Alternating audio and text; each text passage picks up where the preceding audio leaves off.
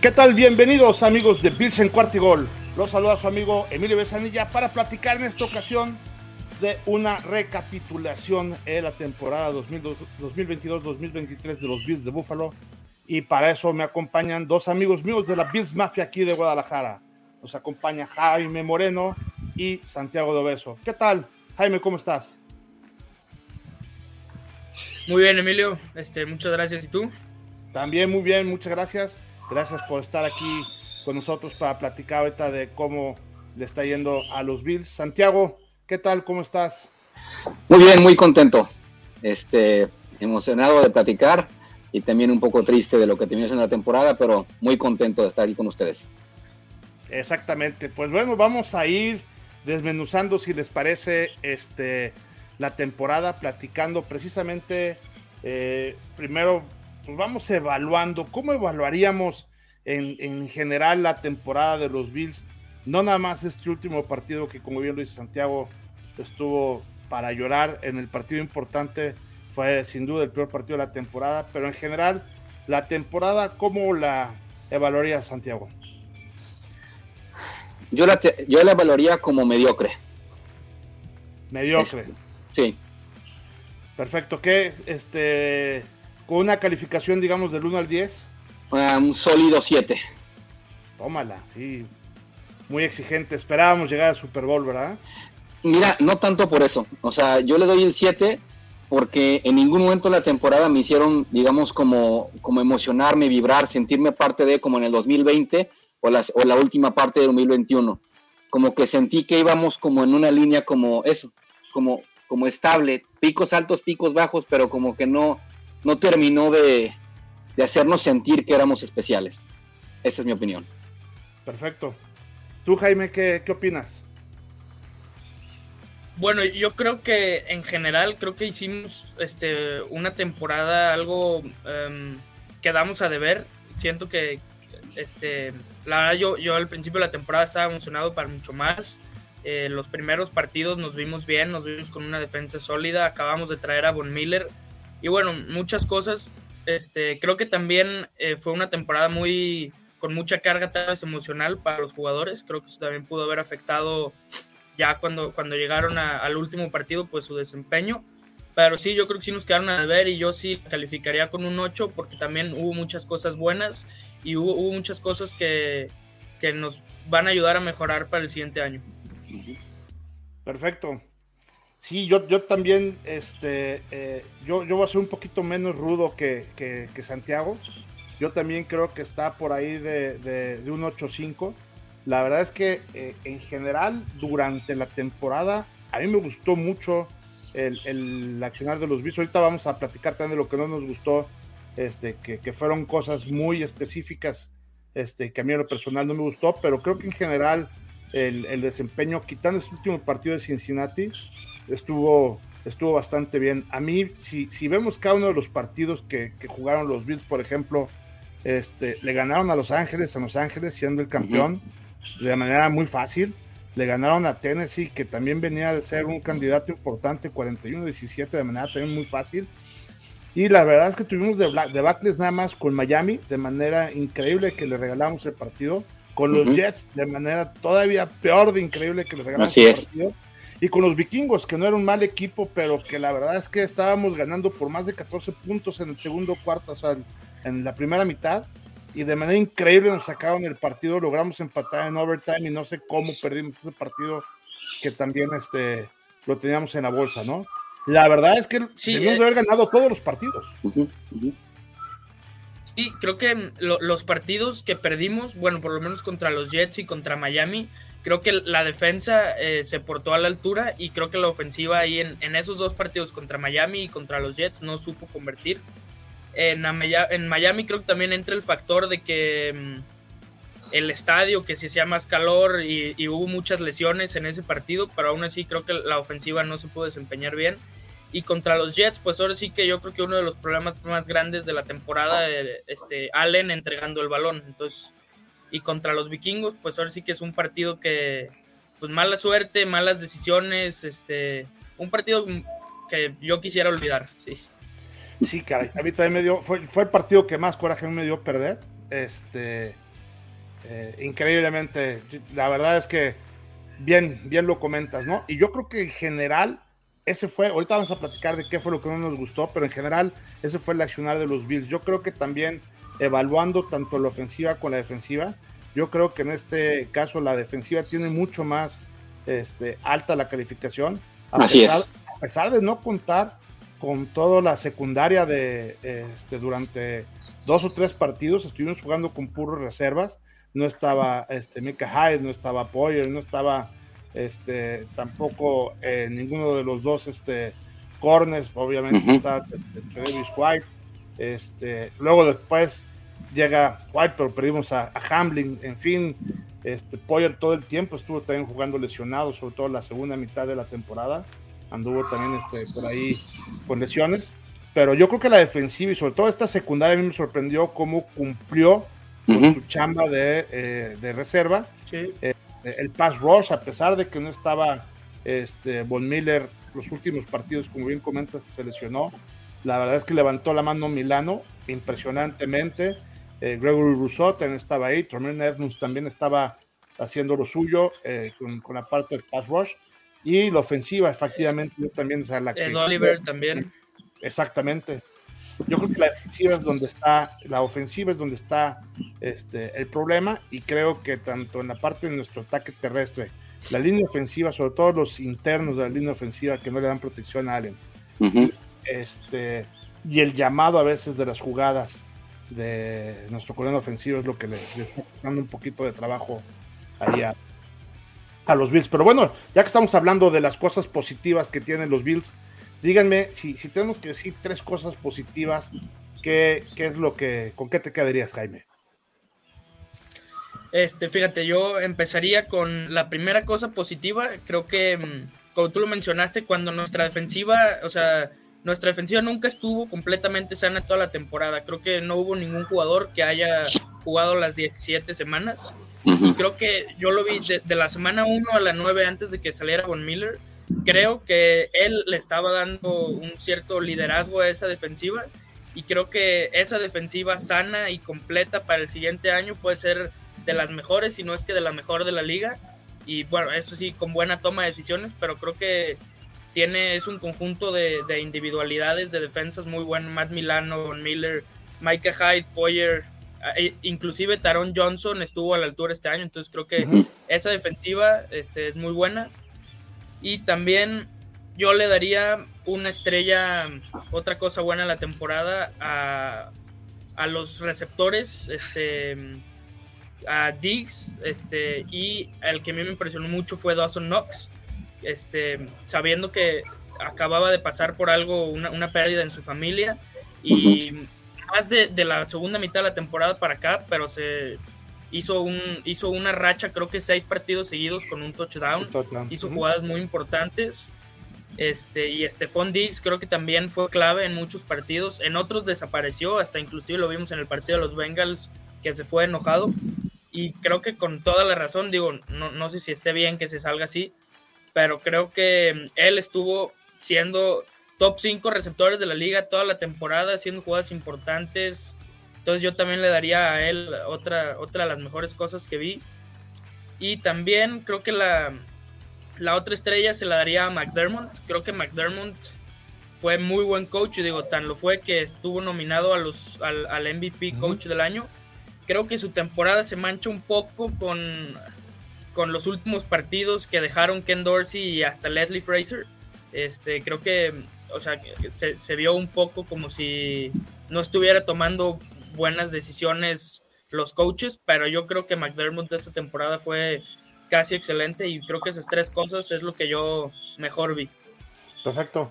Santiago, ¿qué, ¿tú qué opinas? Las tres mejores cosas de los Bills. Mira, yo aquí le apunté porque sí, sí es interesante y coincido con Jaime.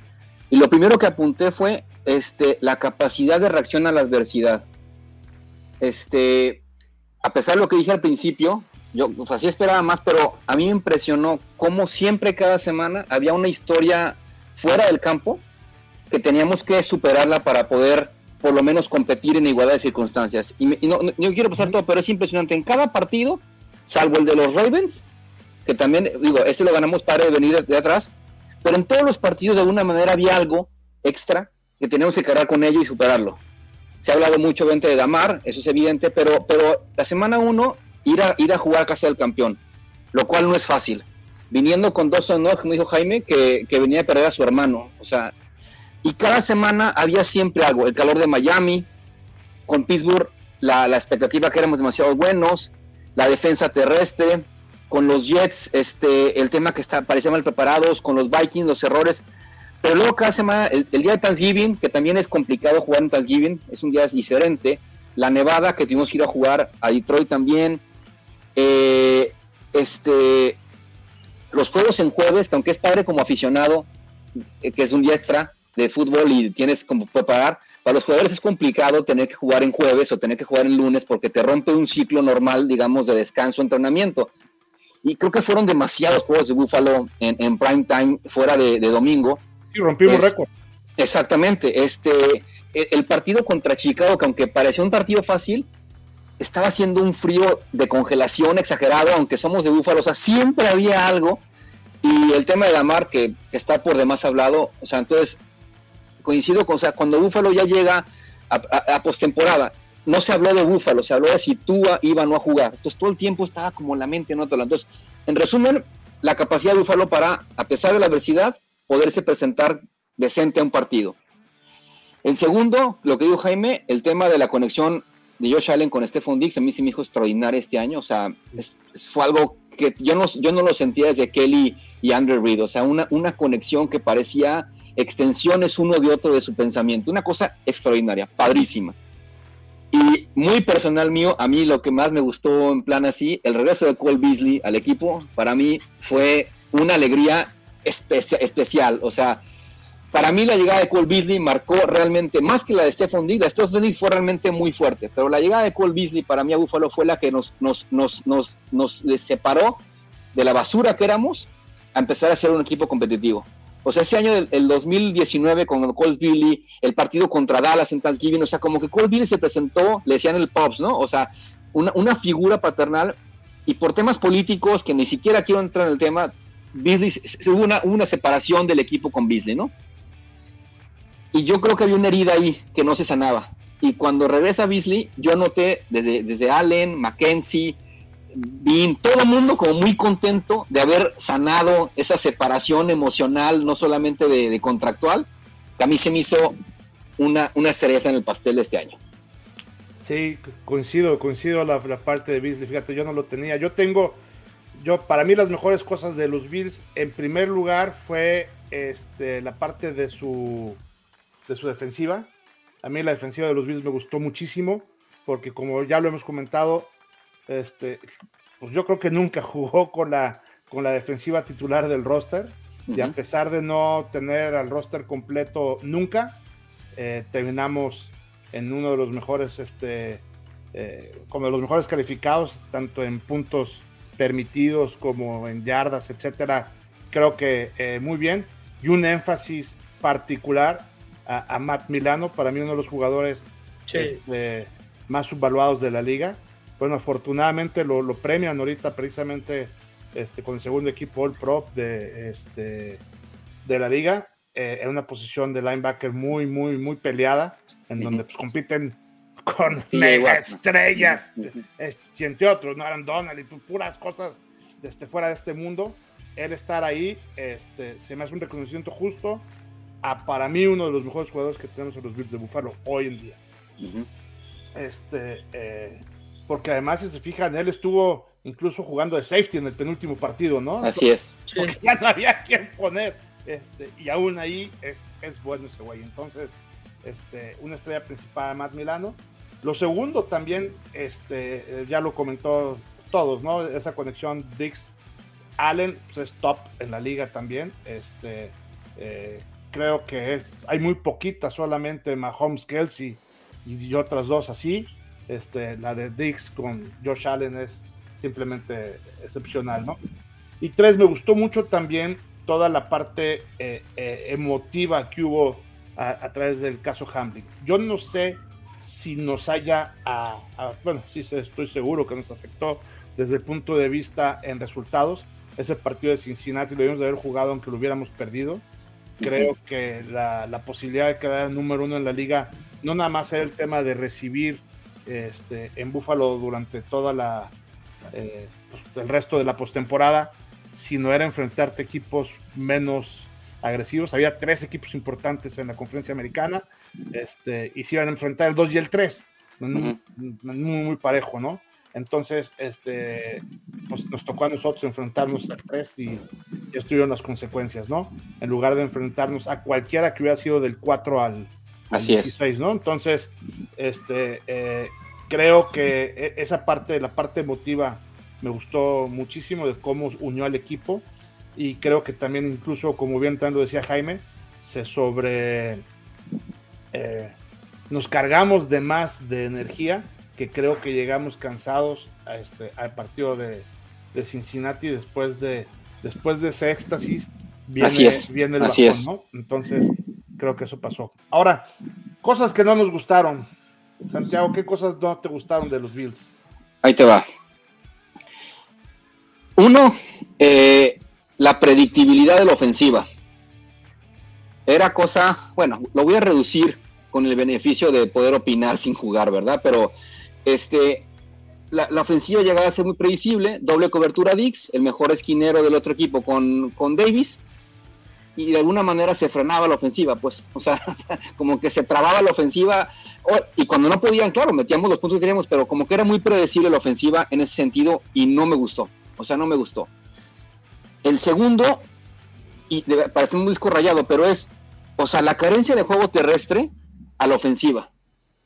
Sí, estadísticamente hablando, ahí, o sea, éramos el equipo que tenías, el único equipo que tuvo creo que las primeras 14 o 15 semanas más de 100 yardas por tierra todos los partidos pero en realidad, o sea, no, no había esa verdadera este, amenaza del juego terrestre. Entonces, hacía ese efecto negativo con el resto, ¿no? Cuando funcionaba, por ejemplo, contra Chicago, sí, el juego terrestre fue maravilloso, pero en general no era, no era la constante. O sea, las, las ofensivas sabían que no tenían que preocuparse por el juego terrestre de Búfalo, y eso no me gustó. Sí, al menos de que fuera Allen el que corriera, ¿no? Exactamente, exactamente, así es. Pero ya hemos platicado que, o sea, es, es, es demasiado riesgoso el sí, jugador franquicia. El segundo es este que no me gustó la presión excesiva por ser los mejores. ¿Y a qué me refiero? O sea, no sé por qué quién decidió al principio de la temporada que éramos los favoritos de Supertazón.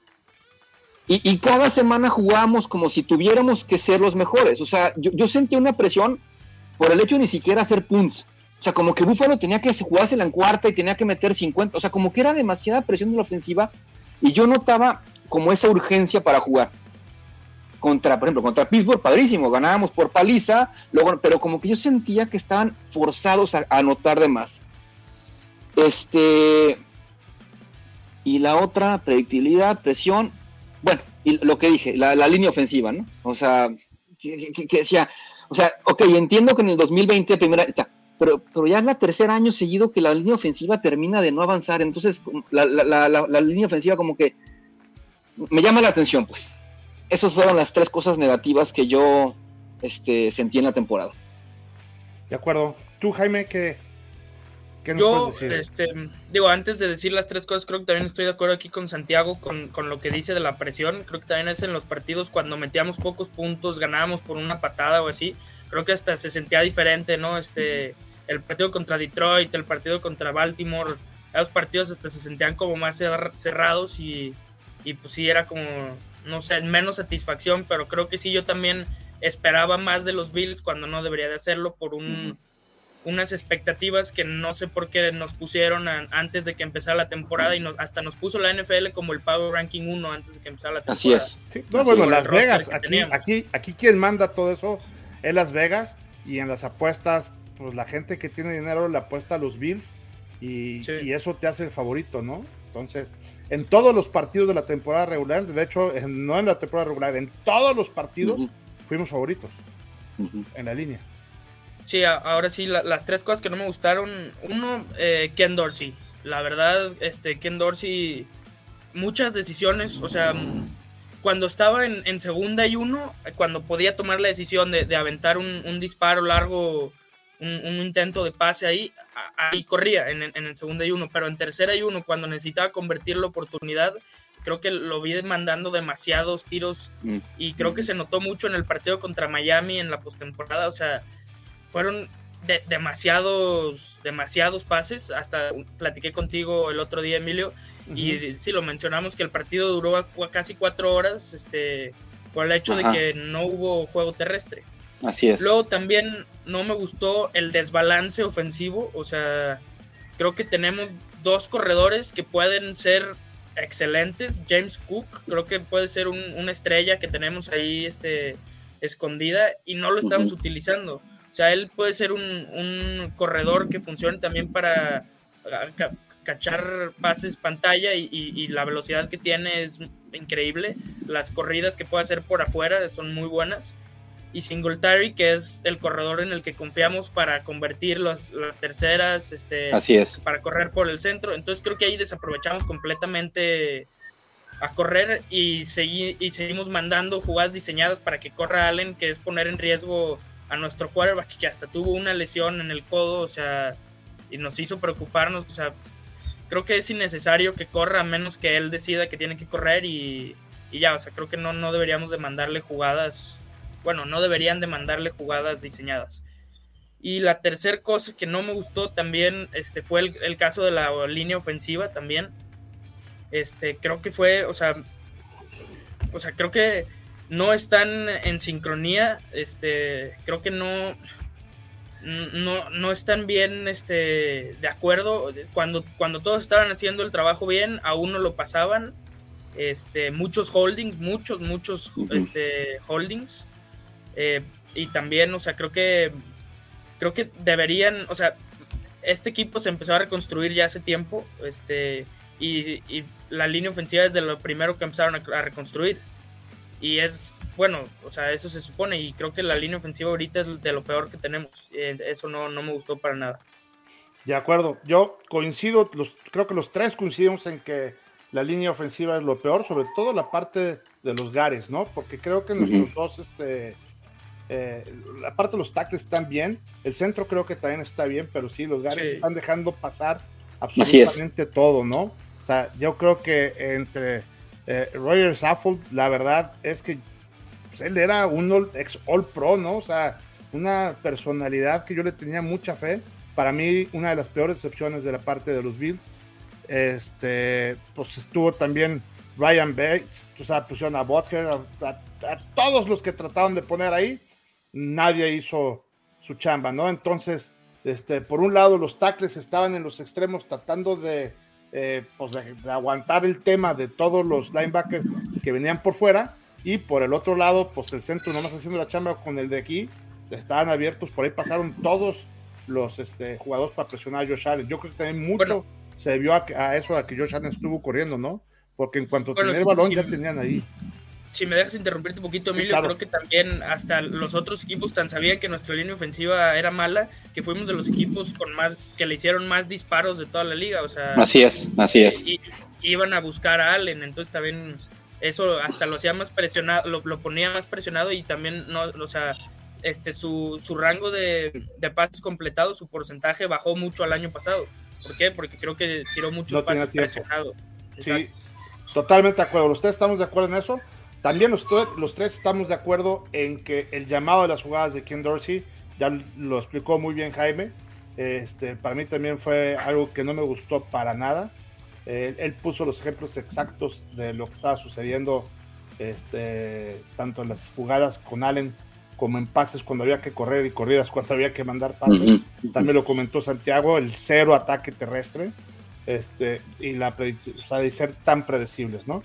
Y por último, la otra cosa que no me gustó y que ya llevamos tres temporadas, ajustamos algo al mero final, es, eh, pero también la verdad es que eh, eh, muy mal, es nosotros somos o de los equipos que más castigos comete y más cambios comete. Porque nuestra defensiva también recuperó muchos balones. Así es. Pero la ofensiva más, la ofensiva mete más intercambios. Entonces, la verdad es que en la NFL, si tú regalas yardas, que a la vez se traducen en regalar puntos, y además regalas el balón, que también se, traduce en que dejas de ofender y todo lo contrario, te ofenden y, normalmente es en buena condición de terreno, este, pues eso así se complica un poquito más ganar, ¿no? Yo creo que los Bills tienen que ajustar mucho en el tema, y bien lo dice este, McDermott, decía, este, no, no, no exchange, no penalties. Dice, nos tenemos que, que, que, concentrar en eso, y la verdad es que creo que les hace falta todavía un poquito más. Perfecto. Bueno, pues vamos a ver quién se va y quién se queda aquí con los Bills. La verdad es que tenemos a muchos agentes libres. Creo que, este, para no mencionar a todos porque son como 15, creo que este, tenemos a Singletary, que es alguien importante. Creo que, Edmonds también está de agente libre. exactamente. Edmonds junto con Klein también. Está Jordan Phillips, que también hizo, este, eh, era así medio así como hizo buenos partidos, hizo este, malos. Eh, tenemos a tres receptores que jugaban este, no como titulares, pero que finalmente ahí estaban, que es precisamente Cole Beasley, Coomer y Crowder, que estuvieron lesionados. El reserva también de Knox, Tommy Sweeney, también está ahí. Y gran parte de esta línea ofensiva está también como agente libre, sobre todo los, más bien los malitos, ¿no? O los que jugaron mal, que es Roger Saffold, Kingsbury, Butler, Van Rotten y Bobby Hart. Por mí, todos esos se pueden ir a ya saben dónde. Iguanas. Pero el importante que sí es agente libre es para mí eh, Jordan Poyer y, y Johnson. Yo creo que este tanto Johnson como Poyer, Singletary y Tremaine Edmonds, para mí son los cuatro que, que habrá que, que, retener, porque todos los demás, bueno, está también Dane Jackson, pero él tiene algunas restricciones. No, no es agente libre libre, no es agente libre sin restricciones, sino tiene por ahí algunas este, restricciones. Pero de esos cuatro, yo creo que son los que habríamos que retener. ¿O quién más ustedes creen? ¿O creen ustedes que alguno de ellos no deberíamos de retener? Jaime, ¿tú qué opinas? Fíjate, yo pienso que Singletary es, es a fuerzas, o sea, creo que sin él no ni siquiera podemos intentar empezar a tener un juego terrestre porque aunque James Cook sea muy bueno eh, está muy inmaduro y no, no puede hacer las corridas por el centro de poder que Singletary sí tiene la capacidad de hacer. Eh, Tremaine Edmonds creo que también es muy importante que se quede estuvo haciendo hizo la verdad él, él solo hizo un temporadón muchas jugadas buenas bloqueos de pases estaba siempre al momento que el receptor o que el corredor le llegaba, lo tacleaba, creo que falló o sea, decir tres tacleos en toda la temporada creo que es mucho decir, o sea, yo no se los vi. Creo que Poyer también es importantísimo porque regresa Micah Hyde. El dúo que, que volveríamos a tener de Poyer y Micah Hyde nos hace de los equipos con un mejor, o sea, dúo de, de safeties en la liga. Este, entonces creo que Poyer debe de quedarse. Y a mí uno que me gusta, pero es, es una opinión más personal, menos objetiva, a mí me gusta mucho Tommy Sweeney, creo. Este, creo que Tommy Sweeney eh, puede ser un buen elemento. Em, creo que debería de quedarse, pero no es algo así que se tenga que quedar ni crucial. Para mí me gusta él como jugador y él me gustaría que se quede. Y, pues creo que esos son los que yo considero así cruciales que, tienen, que quedarse. Los demás si se van nos quitan el sueño. ¿Tú, Santiago? Exacto, la lista casi idéntica, estoy de acuerdo con Jaime. Singletary se me hace que es, o sea, es mucho más bueno de lo que la gente o creemos, porque ha logrado mantenerse consistente con uno, los pocos acarreos que le dan, con la línea y, y, los digamos, Exactamente, entonces la verdad es que a mí se hace extraordinario Singletary. Este, Tremaine Amos, eh, si me hubieras preguntado esto el año pasado, yo te hubiera dicho que se vaya. Pero este año, no sé, porque está muy chico, o sea, él entró muy joven a la liga. Dio un brinco de maduración, de técnica, de, de liderazgo, que también obligatorio. Poyer, personalmente, o sea, como emocionalmente digo que se quede, pero yo creo que está complicado que se vaya a quedar. Me gustaría que se quedara, pero Poyer va, en, mi opinión, tiene miras a un contrato mayor, tiene miras a un contrato a largo plazo y no creo que se le den las dos cosas. Y por el tema de la lesión y la edad, creo que se me hace que es posible, pensando, como dijo Jaime, el regreso de Hyde. Y, y, por último, y vuelvo al punto personal, en mi opinión, Beasley se debe de quedar. Le da una calma, una calma y una como un safety net a Josh Allen, que se empezó a notar a partir del segundo partido ahí, que lo tenía ahí. O sea, entonces para mí le da una tranquilidad, porque el, experimento con Crowder fue un fiasco, o sea, no sirvió de nada, ni cuando estuvo, ni cuando se fue, ni, ni cuenta se dio este que se fue. Y, y los demás, la verdad es que, a ver, Cúmero a ver, era un roster filler, o sea, Cúmero, o sea, realmente no, no tiene nada que hacer en Búfalo, era mucho mejor el que se fue a, ¿cómo se llama? El que se fue a los gigantes, que también era, este, bueno, el receptor este que era, fue ronda creo que 6 o 7 hace un par de años, pero era, mejor él pues que Cúmero, entonces, no, Cúmero, y los, y los de la línea ofensiva, como tú lo dijiste, o sea, ninguno de los que mencionaste que se vaya. Perfecto. Sí, creo que yo voy a estar creo, con Santiago, no mencioné a Cole Beasley, pero creo que también le trae eh, un un cierto sentido de experiencia y de veterano al cuerpo de receptores y creo que son, es de las manos más confiables después de Dix con las que podemos ir en, una tercera y cinco, en una tercera y siete. Así es. En, un momento crucial, porque Dix siempre va a traer la, doble cobertura, la verdad, de casi siempre. Y Cole Beasley, pues puede hacer esas, o sea, puede atrapar esos balones. Creo y esa es la ventaja, que cuando alguien, como juegan 11 contra 11, a la hora que hay una doble cobertura, alguien está solo, ¿no? Entonces, este, de acuerdo, son los mismos que también yo tengo. Y coincido, por la parte del tope salarial, aunque ya se extendió a 240 millones de dólares, hoy los Bills están 20 millones por encima. Digo, ya sabes que el tope salarial es, es, una fórmula, sí. pero, pero, finalmente no puedes poner a muchos buenos porque entonces sí te, sí, te pasas, ¿no? Así y Poyer tiene 31 años, ya Poyer va a querer un contrato, como bien dices, de un poquito más largo plazo para retirarse Poyer es un jugador muy caro. Yo tengo mis dudas que nada me gustaría más quisiera la mancuerna con Hyde. Este, pero sí, yo también lo veo un poquito complicado. Sí. Ahora, esos son los que se van. ¿Quién llega? A ver, vamos a, jugar e, en, eso. ¿Cuáles son las tres posiciones, digamos, que necesitan los Bills sí o sí reforzar? Bueno, la línea ofensiva, el GAR los dos guards de la línea ofensiva, sin duda, pero que, además de eso, que es una pregunta ya muy obvia, ¿con qué más necesitamos reforzar, Santiago? Ay, híjole, va a ser controversial mi opinión, pero yo sí creo que necesitamos un, un, wide, un wide receiver 2 o un, un segundo, o sea, pero un top, Davis No, Así Dave Davis no estuvo a la altura.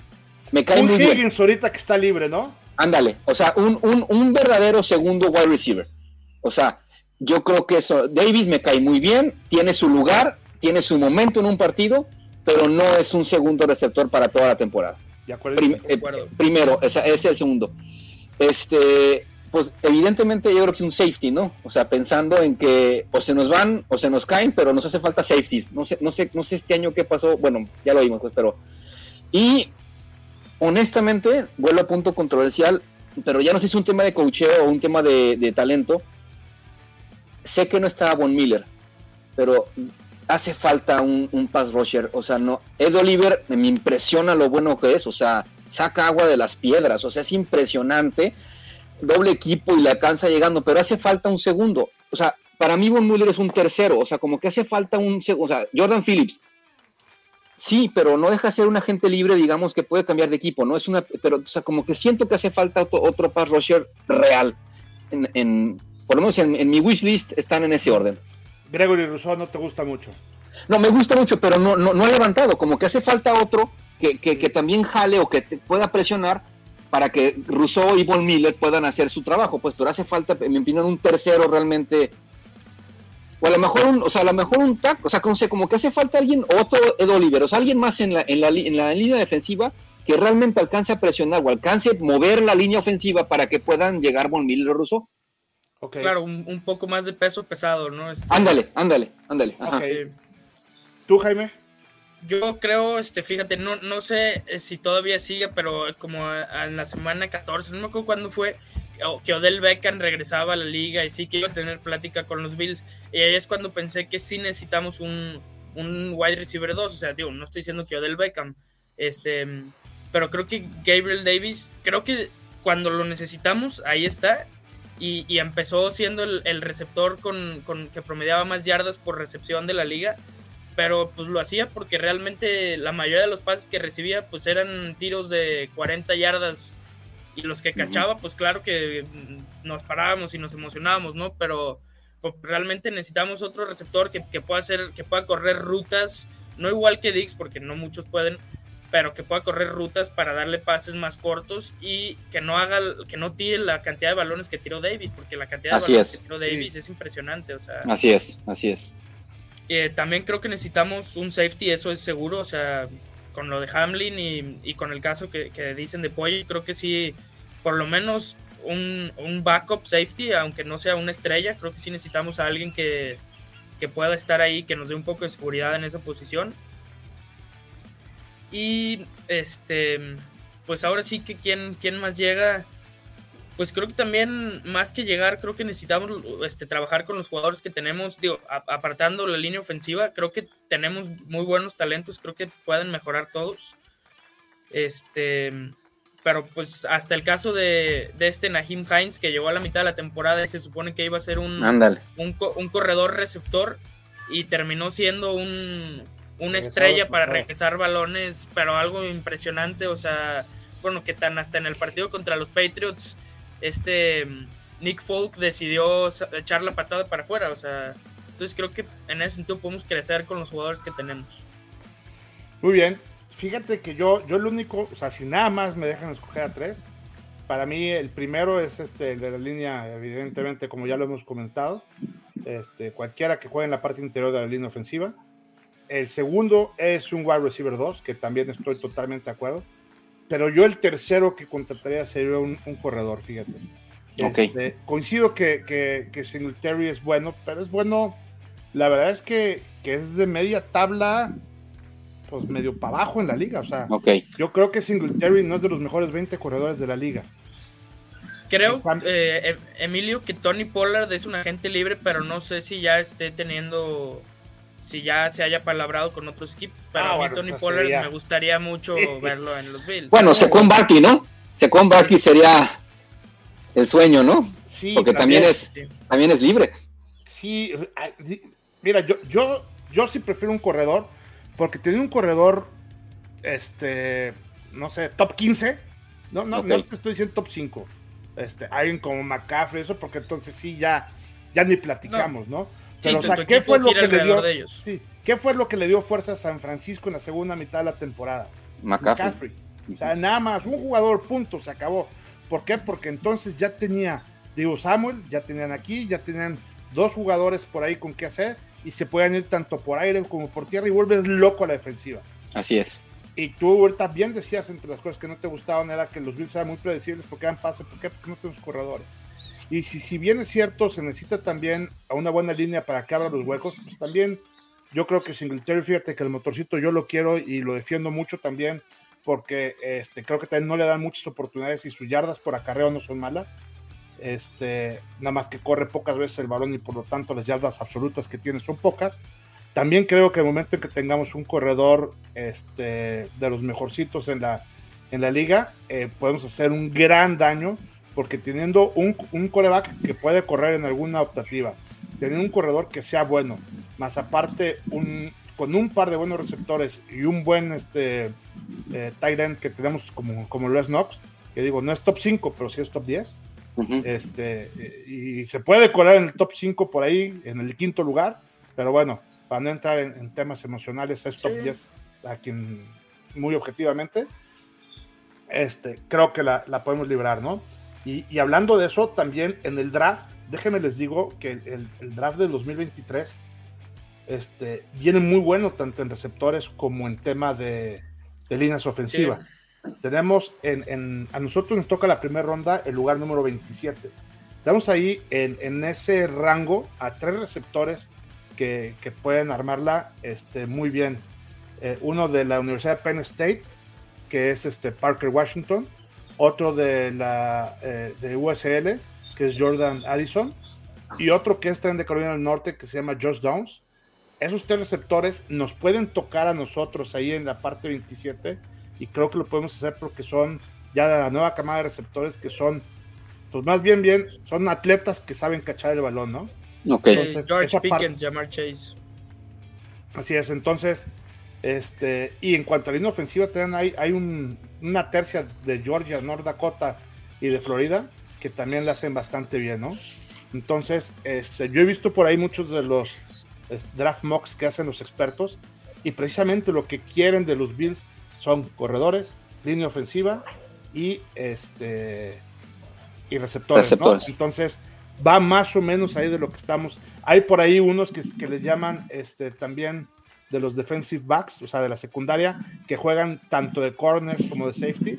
Ahorita en el colegial se está usando mucho uso de, no tener una posición exactamente de safety como safety, sino ahí irle camalanchando.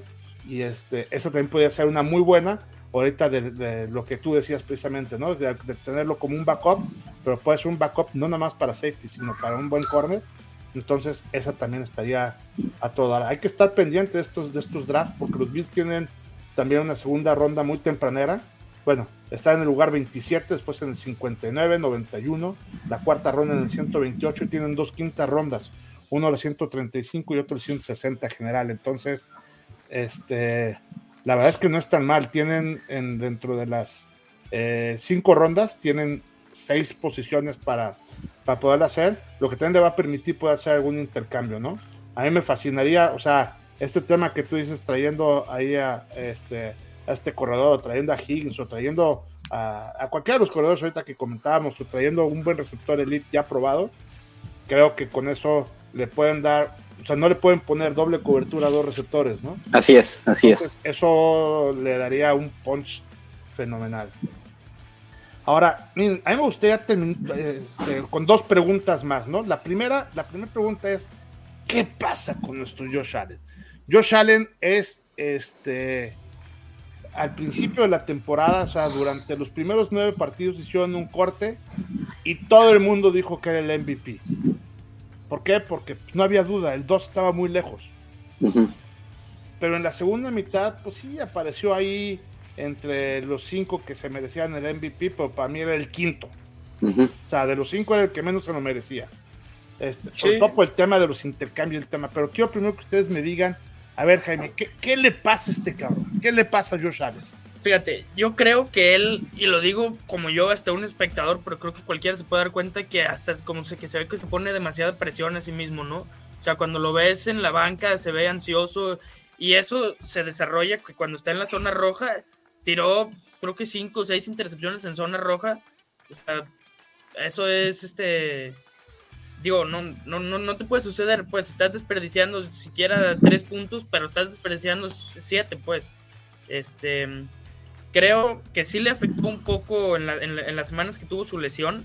Eh, para la mecánica con la que él lanza, este, le, afectó un poco la, potencia de, su brazo. Este, pero la verdad, él, hasta él dijo en una entrevista que su lesión no tuvo nada que ver con la cantidad de balones que perdió creo que sí necesita, no sé, necesita trabajar mucho y no solo son intercepciones, son fumbles, porque también suelta mucho el balón, este, cuidarlo más, porque cuando sale corriendo, bueno, lo, trae hasta acá, o sea, lo trae desprotegidísimo. Este, aún así, con todos los problemas que tuvo Allen esta temporada, para mí sí fue top 5 eh, quarterbacks de la liga, hasta te diría top 3, pero ahí en el top 3. ya se involucra un poco también que le vaya a los Bills.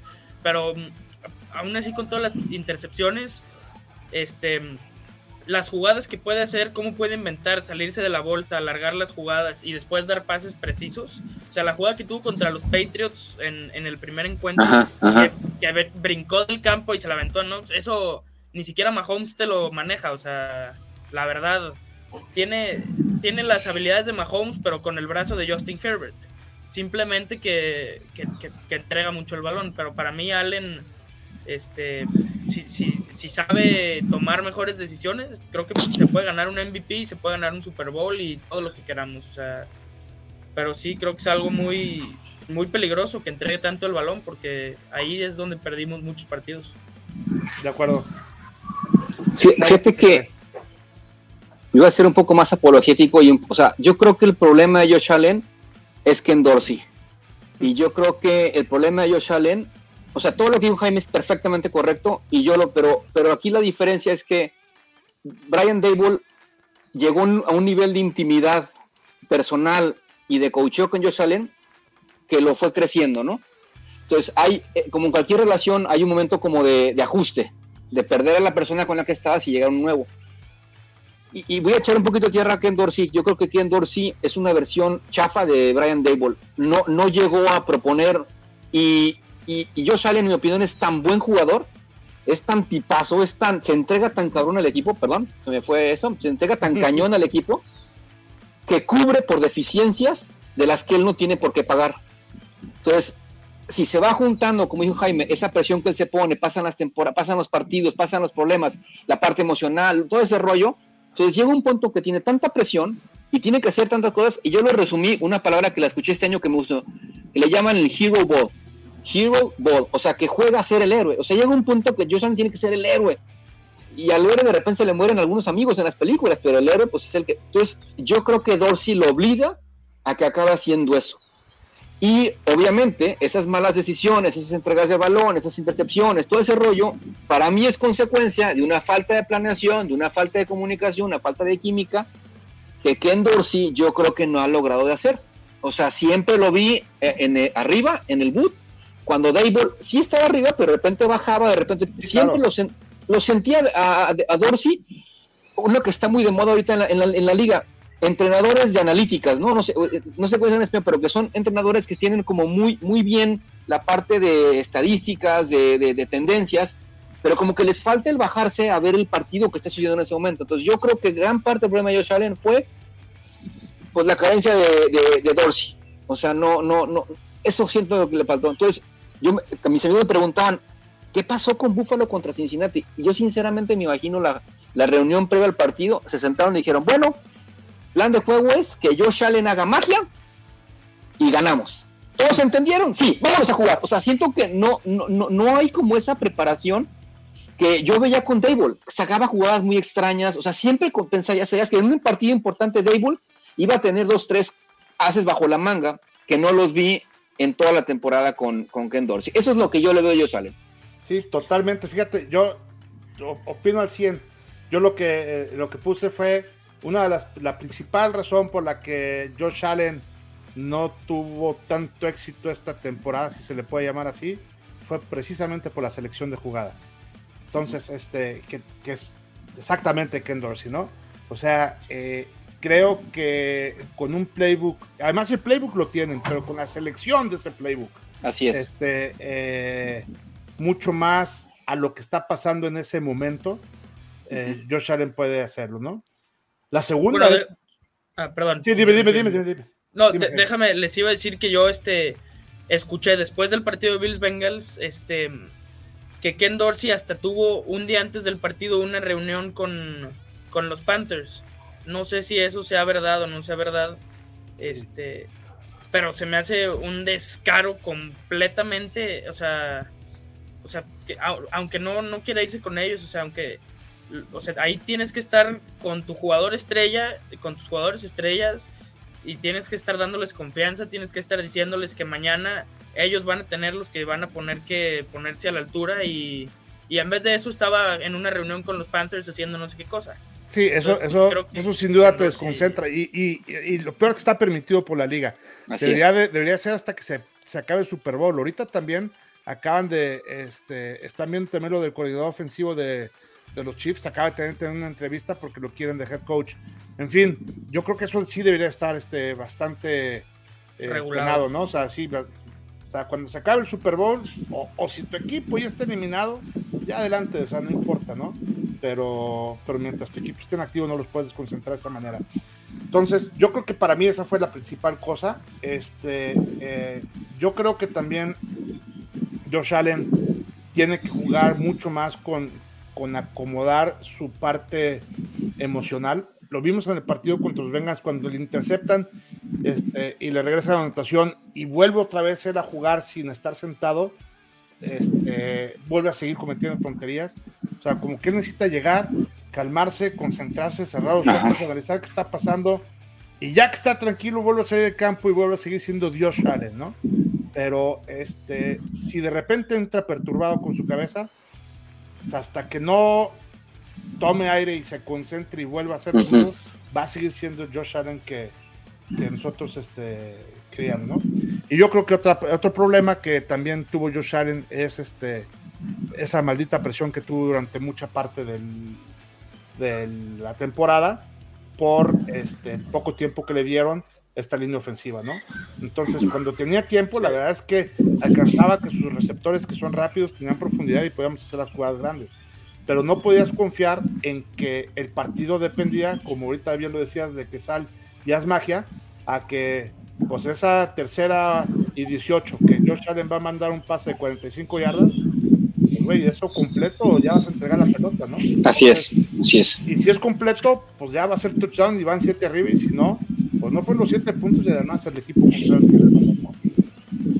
Pero sí, estamos de acuerdo en que tenemos a uno de los mejores quarterbacks de la liga, que si le dan elementos tanto en la parte eh, técnica de, de cocheo para hacer este, buenas jugadas, junto con una protección normal en la parte de la línea, y por ahí le ayudas con un wide receiver 2 que sea un poquito más bueno, este, sin duda va a ser un equipo contendiente para la próxima temporada, ¿no? Este, bueno, por último, me gustaría evaluar a los, al staff de cocheo, ¿no? O sea, vamos, este, y nada más el cocheo, vamos a hablar desde el gerente general, desde Vin, ¿cómo calificaríamos a Vin, a McDermott, a Dorsey y a Fraser? ¿Cómo los calificaría Santiago? A ver, platique del 1 al 10. Ok, a Vin yo le doy un 9 porque hace magia con el tope salarial y yo sí creo que va a traer algunas bajo la manga esta temporada porque siempre dice lo mismo. Ya no va a haber, este, este, ¿cómo dice? Ya no vamos a tener nadie espectacular y siempre hace algo. Entonces a mí se me hace espectacular Vin. McDermott igual. O sea, si hay cosas que me gustaría mejorar, yo también doy un 9 a McDermott porque la manera en que llevó al equipo con toda la parte mental y toda la parte de la presión y ese famoso de seguir el proceso, cada año realmente Buffalo o sea, se nota que se va completando más un equipo. A ellos le doy un sólido 9. A Dorsey, sinceramente, yo lo repruebo. Yo no le doy ni siquiera 6, yo le doy un 5. O sea, o sea, casi como decía, no, o sea, puso bien su nombre en el examen, pues, o sea, nada más, o sea, no, no, o sea, al final está escuchando a Josh Allen con Stephen Diggs y un equipo que estaba, entonces no sentí yo realmente que hiciera nada bueno. Y, yo, a Dorsey lo que se apunte es que, en mi opinión, sí se gana una segunda oportunidad o sea, yo le doy todavía el beneficio de la duda de un segundo año como coordinador ofensivo. Pero nada más. O sea, esperando que fue el año de aprendizaje, llegar a un equipo muy, ya muy calibrado, pero no, no me convence. Para mí es una versión chafa de Brian Debo. O sea, o sea, yo no vino a hacer nada espectacular, simplemente a, repetir lo que ya había y un poquito mejor, un poquito menos bien hecho. A Fraser me cuesta mucho trabajo calificarlo, porque tenemos la, o sea, estadísticamente hemos tenido la mejor defensiva de los últimos varios años, pues, o sea, si no la mejor, en las primeras cinco, ¿no? Los últimos tres o cuatro años, es que está él. Pero siempre en el último partido nos queda mal, entonces me cuesta mucho trabajo, o sea, como que entender esa parte, pero también es mala suerte, porque el año pasado, de haber estado Tredavis White, los 13 segundos no hubieran sido 13 segundos. O sea, Tredavis White le, tenía, le tiene tomada la medida a Tariq Hill, entonces hubiera sido un partido distinto. Este año pues se lesionó Von Miller, se lesionó Micah Hyde, se lesionaron todos los safeties, o sea, el equipo, como dijiste Emilio, ni un solo partido estuvo completo, porque White estuvo fuera las primeras 6, 7 semanas, y, cuando llegó ya no estaban muchos. Entonces Fraser me cuesta trabajo dónde acomodarlo. No me gusta el tema de la rotación que tiene. O sea, es buena porque siempre tenemos un jugador refresco, digo, perdón, un jugador este, que está fresco para el partido, pero siento que ningún, o sea, Bomilano que lo dejó y Edmonds, pero siento que los demás como que no terminan de agarrar forma y no hay consistencia, pero es un tema personal. Fraser, no sé si es mala suerte o no es tan bueno como creemos. Y contra Cincinnati, a mí me llamó la atención que el plano, el blueprint, como dicen los gringos, ya estaba definido con el partido contra los Ravens que tuvieron es, mándale carga todo el partido a, Burrow y parecía que no. Nosotros preferimos hacer una cosa distinta. Fue cobertura de zona y, nos comieron todo el maldito partido. Entonces, no sé si, se, si, si, Fraser se cree más listo de lo que es o simplemente tenemos mala suerte. Pero arriesgate a ponerle una calificación. Ah, yo le pongo, pues sí, el mismo 7 que le dio a Buffalo en la temporada. 7. Ok. Jaime. Fíjate, yo a Vin, este, la no, no, no sé mucho cómo funciona lo del, lo del tope salarial, todo eso pero sé que Vin ha sido muy bueno para los Bills, es muy bueno en general. Entonces, sí, como que para darle una calificación, pues que le doy un 9 sin tener mucha información para dar una opinión, este, para una opinión muy buena.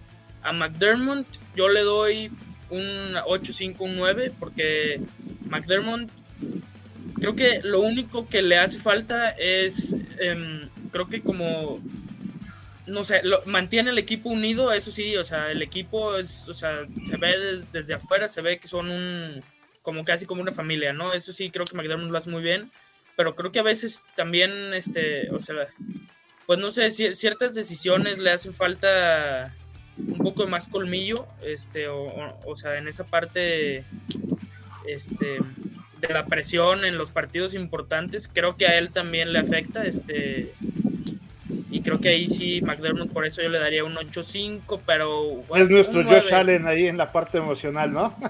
sí, pero aún así es, es un gran entrenador, tan es así que, como ya había dicho, estuvo nominado a ser el, coach MVP del, del año, ¿no? Sí, claro. A, a Ken Dorsey, la verdad, yo le doy un 5 también. O sea, se me hace que sí es el primer año que entró, pero sí creo que aquí voy a este, recalcar lo que dijo Santiago.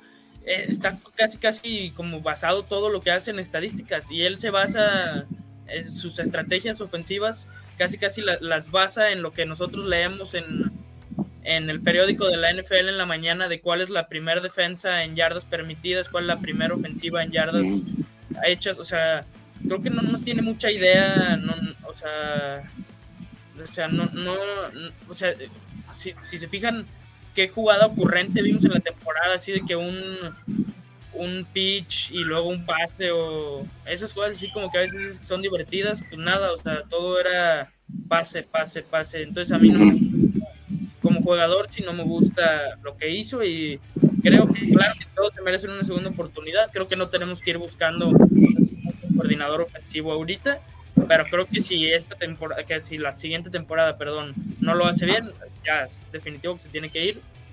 Y Leslie Fraser, creo, este, ahí sí que creo que sí la, defensiva no apareció en los partidos importantes y aún así a él, a él le voy a dar un 8 ¿Por qué? Porque aún así con la defensa hecha pedazo, o sea, sin los titulares y sin nuestra contratación de creo que 40 millones nos costó Von Miller, hizo que la defensa fuera la mejor defensa de la temporada en la zona roja, de las mejores defensas en yardas permitidas, este, y de los que casi menos nos equivocamos en tacleos, hasta los últimos dos partidos que fallamos infinitas cantidades de tacleos, hasta Milán nos equivocó, pero bueno, pues así sucede, pero creo que a, Fraser le doy un Perfecto. Yo, fíjense, yo, yo a Vin, a nuestro gerente general, yo le doy un 10. A mí se me hace, eh, una de las principales labores también del gerente es, es llevar una línea recta muy alineada entre lo que quiere el dueño del equipo, la gerencia, el coach y el coreback. El coordinador ofensivo y el coreback. Y creo que, que, este parte la tiene perfectamente alineada. Tan es así que, por ejemplo, cuando se puso este, mal eh, la dueña precisamente de, de, los Bills, este, todo el equipo estaba como si de veras este, fuera un familiar el que estuviera enfermo, ¿no? Esta, la, señorita, esta, señora Pégula. Y, y, lo mismo pasó con el tema de Hamlin, ¿no? Cuando se puso mal Hamlin, este, eh, la familia Peula lo tomaron como si fuera su hijo. Entonces, y eso es porque hay una alineación perfecta, este, hay un solo canal entre, entre desde el dueño del coreback, ¿no? Eh, y eso pasa eh, en los Bills, ¿no? los Bills es una, es una gran familia. Este, todavía si me permites poner a los aficionados abajo también, la verdad es que somos uno solo. O sea, nosotros somos parte del equipo de los Bills y, así es, así es. ni siquiera hemos ido allá, ¿no? Yo me siento, eh, eh un poquito más involucrado, me siento parte fundamental de los Bills, ¿no? Y no conozco evidentemente a nadie.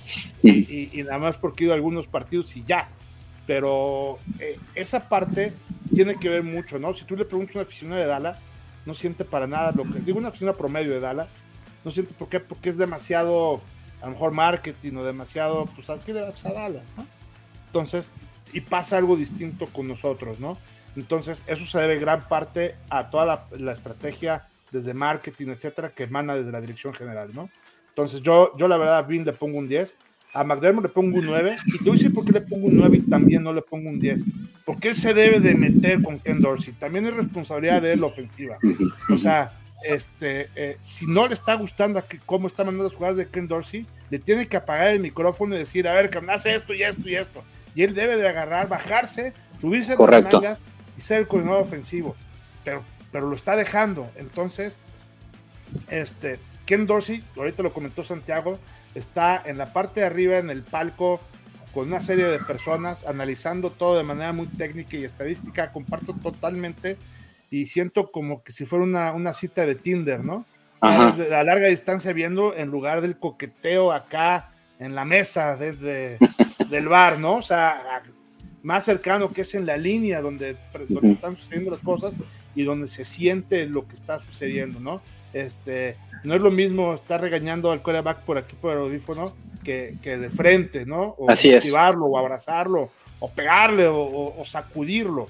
Y eso, este, eh, creo que McDermott debe de, cubrir esas partes de eh, las inexperiencia o la, o la, la, falta de talento que pudiera tener Ken Dorsey, ¿no? A Ken Dorsey yo le doy un 7, eh, entre un 6 y un 7, porque este, si bien es cierto que ha hecho muchas cosas muy malas, la verdad es que también este, a su cargo estuvo una de las ofensivas más explosivas de la liga, ¿no? Yo sé que evidentemente tienes un coreback y pasando lo que decías, ¿no? Este, en, el vestidor le dices, pues bueno muchachos, salgan a hacer lo que cada quien sabe hacer, pues los Bills hayan un gran trabajo, pero finalmente esa parte del coordinador, este, eh, para mí, entre 6 o 7, yo le daría esa, esa calificación.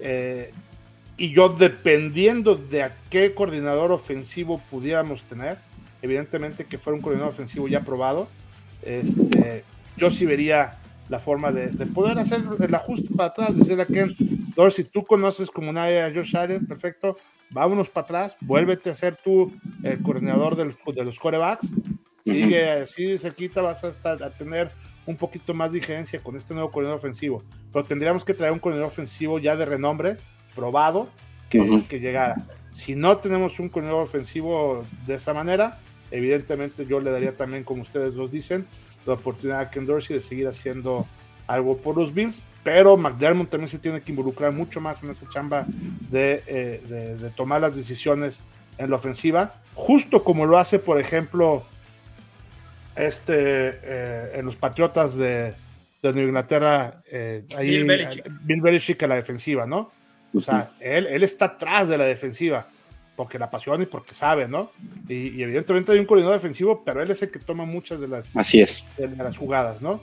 Entonces creo que ahí a McDermott se necesita involucrar un poquito más. Ya, y a Fraser yo le pongo un 8.5, porque si bien es cierto que tampoco me gusta mucho este, la parte del parado y de, muchas veces de cómo están en jugadas específicas este, eh, los Bills, creo que, como bien decía Jaime, es una...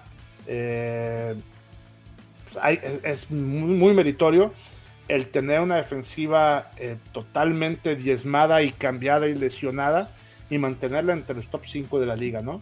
Entonces, si bien es cierto que se equivocó en algunas jugadas, creo que mejoramos, o sea, hoy lo que teníamos sólido era nuestra defensiva. Nuestra defensiva, muchos de los partidos fue la que ganó el partido, ¿no? Este, eh, y no sé si les pasaba que estábamos viendo la tele y de repente decíamos, ¿qué necesitamos? Necesitamos que los Bills anoten y que la defensiva pare. Bueno, nuestra defensiva sí va a parar, pero nomás que, espérate, ya estábamos dando por hecho de que nuestra defensiva sí iba a parar. Así Entonces ya lo que necesitamos es nada más que Allen se conecte y que y ya ganamos. Pero ya dábamos por hecho porque pues tenemos una buena defensiva. Entonces, este, pues yo creo que coincidimos en prácticamente todos los puntos. Creo que tenemos un gran equipo, creo que tenemos una gran afición, creo que este eh, podemos hacer una gran temporada la siguiente temporada. Vamos viendo este, de los agentes libres a quienes podemos retener. Vamos viendo en esta agencia libre precisamente a qué jugador importante podemos traernos. En lugar de traernos a varios backups, deberíamos hacer el esfuerzo de traernos a un, a, un key player que este, en algunos de estos puestos que ya comentábamos. Hacer un buen draft también para traernos a un par de chavos que también puedan ocupar esos lugares secundarios en el backup. Y, este, y creo que podemos tener equipo para la siguiente temporada. Hay que tomar en cuenta también que se están haciendo cada vez más viejas nuestras, este, sobre todo la parte de la defensiva que ya lleva mucho tiempo. Ya veíamos, por ejemplo, en, los últimos partidos a, este, a Tredavious White, que no llegaba a la jugada este, a tiempo, pero con maña ahí llegaba a poner, ya que la cachaba, el puño exactamente donde se necesitaba para lograr la parte de, de, un pase incompleto, pero durante el trayecto de la jugada le sacaban un par de metros, ¿no? Porque ya no corre lo que corre. El año que viene menos va a correr de lo que corre ahorita, ¿no? Evidentemente viene de la lesión, etcétera. Creo que por ahí este, con algo de entrenamiento lo pueden hacer, pero bueno, si no fue este año, yo creo que también un año hasta cierto punto de decepción, porque creo que pudimos haber ganado a los, a los Bengals y pudimos haber jugado en ese partido en Atlanta para jugar contra los Chiefs y a lo mejor este pues ahorita estaríamos haciendo otro tipo de análisis en el, podcast para el próximo domingo. Exactamente. Pues bueno, este, ¿qué más? ¿Algo que quisieran agregar, Santiago? Pues, o Jaime, adelante. Pues de hecho, ahorita que mencionaste lo de Atlanta, también, digo, nomás recalca lo que estaba diciendo Santiago de la presión que le ponían a los Bills de ser el mejor, porque desde antes de que se jugara el partido contra Cincinnati, entiendo que ya habían vendido algunos boletos o preventa para el partido de Atlanta. Ya tenía mil el suyo. Yo los compré. Exacto, entonces eso es literal meterle a los Bills una presión, tienen que ganar. Entonces creo que ahí también eh, se recalca lo que decía Santiago de que, de que ya llegaban a los partidos presionados para ser el mejor. Entonces creo que eso sí los afecta. Sí. O los afectó en la temporada. Sí, de acuerdísimo. Sí, yo lo que agregaría es, o sea, si este año, ok, o sea, está la decepción, fue terrible el partido contra Cincinnati, fue el peor partido que yo he visto en varios años de Búfalo, o sea, ahora sí no, no, o sea, no, no competimos en todo el partido. En las manos metimos. Así es, pero lo que sí se me hizo que es, que es rescatable esta temporada, el, como, como Búfalo, el aprender a ignorar la presión, que la prensa nos quiso elevar para hundirnos, yo sentí eso mucho también, o sea, que la prensa nos infló de a, gratis para luego hundirnos, porque es parte de lo, su chamba, ¿no? Tener de qué hablar pero que así como el año anterior terminó como con la ilusión de que sí pudimos, y este año fue, o sea, como que el, siguiente año vayamos sin ninguna expectativa, digamos, extra. O sea, que sabemos que tenemos un, un equipo y que ya no nos presione mentalmente, o sea, que aprendamos estas lecciones que el año pasado, en mi opinión, se disfrazaron los errores porque nos hicieron pensar que el problema fueron los 13 segundos.